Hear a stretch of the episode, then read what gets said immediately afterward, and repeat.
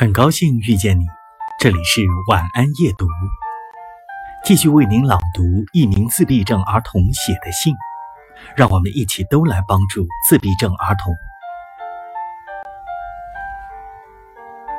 可能你很难理解为什么我这么不开心，甚至我自己也知道这些不是什么大事，但是我却几乎不可能控制住自己的情绪。一旦我犯下一个错误，犯错这件事本身就会像海啸般向我袭来，然后就像海啸一路上摧枯拉朽一样，我也被这种情绪摧毁了。有那么一瞬，我被淹没了，分不清该如何做出反应。我唯一知道的就是自己必须尽快脱离这种困境，避免溺水。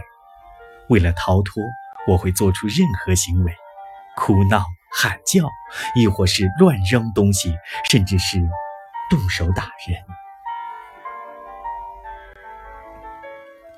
最后的最后，我会平静下来，回到本来面目，然后我看不到海啸袭击的迹象，只看到各种留下的废墟。此情此景，只会让我恨极了自己。我就是讨厌自己的这副样子。